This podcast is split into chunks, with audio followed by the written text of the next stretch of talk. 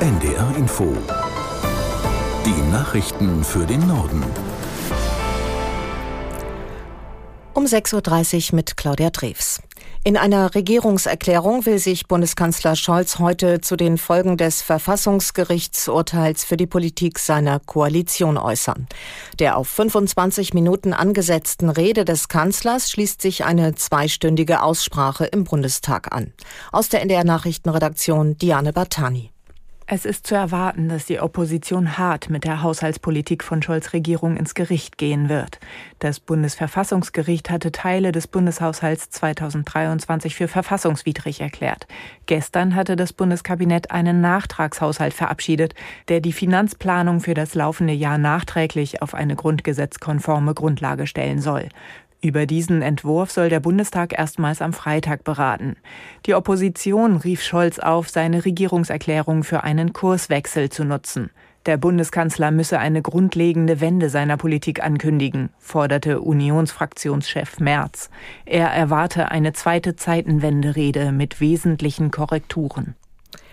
Die Waffenruhe zwischen Israel und der Hamas wird zunächst um zwei Tage verlängert. Dadurch soll auch heute ein weiterer Austausch von israelischen Geiseln gegen palästinensische Gefangene ermöglicht werden.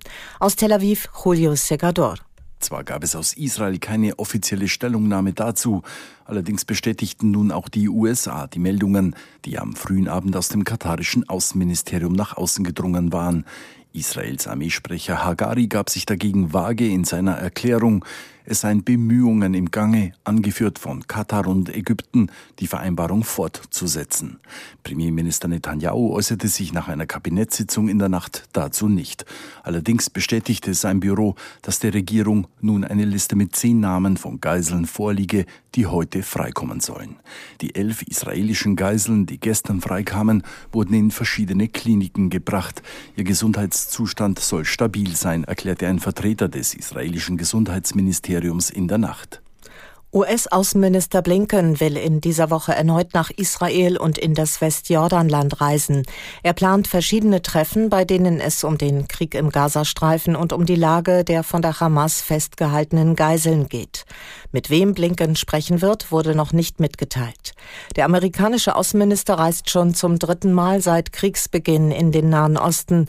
Möglicherweise steht erneut die Frage einer verlängerten Feuerpause zwischen Israel und der Hamas auf der Tagesordnung. Tagesordnung. Im Tarifstreit um die Angestellten im öffentlichen Dienst rufen die Gewerkschaften heute zu einem bundesweiten Streiktag in Bildungseinrichtungen auf. Lehrkräfte, Erzieher, Sozialarbeiterinnen und Hochschullehrende sollen die Arbeit niederlegen, sagen Verdi und die Gewerkschaft Erziehung und Wissenschaft GEW. Aus der NDR Nachrichtenredaktion Dennis Schwalm. Bei uns in Norddeutschland wird heute wohl vor allem in Mecklenburg-Vorpommern viel Unterricht ausfallen, denn dort sind besonders viele Lehrerinnen und Lehrer nicht verbeamtet dürfen also streiken. Aber auch in Schleswig-Holstein, Hamburg und Niedersachsen haben die Gewerkschaften zum Streik aufgerufen. Wie viel Unterricht da aber ausfällt, ist unklar. Auch in den Kitas von Städten und Kommunen dürfte der Streiktag Auswirkungen haben. Dort könnten im ganzen Norden Erzieherinnen und Erzieher fehlen. In Hamburg und Schwerin sind für heute Mittag außerdem Demonstrationen geplant. Die Gewerkschaften fordern für die mehr als eine Million öffentlich Angestellten 10,5 Prozent mehr Lohn, mindestens aber ein Plus von 500 Euro im Monat. Von den Ländern heißt es, dass die Forderungen viel zu hoch seien. Beide Seiten werden darüber dann in der kommenden Woche diskutieren. Dann startet die dritte Verhandlungsrunde. Nach dem schweren Schneesturm in der Zentral- und Südukraine sind nach offiziellen Angaben mehr als 1500 Siedlungen ohne Strom.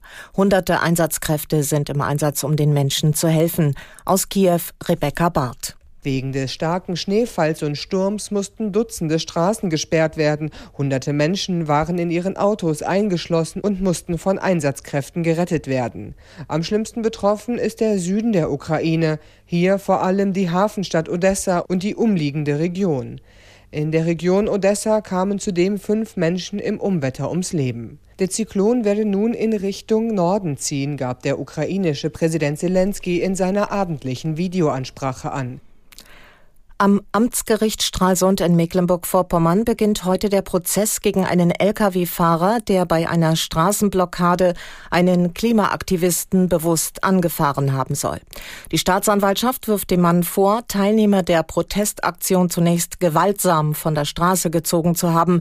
Danach soll er wieder losgefahren sein. Als einer der Aktivisten sich wieder auf die Straße setzte, soll der Beschuldigte ihn mit seinem Lkw ein Stück vor sich hergeschoben haben. Nach Angaben der Polizei wurde bei dem Vorfall im Juli niemand verletzt. Dem Angeklagten wird unter anderem versuchte gefährliche Körperverletzung vorgeworfen. Ein Urteil wird noch heute erwartet. Das waren die Nachrichten.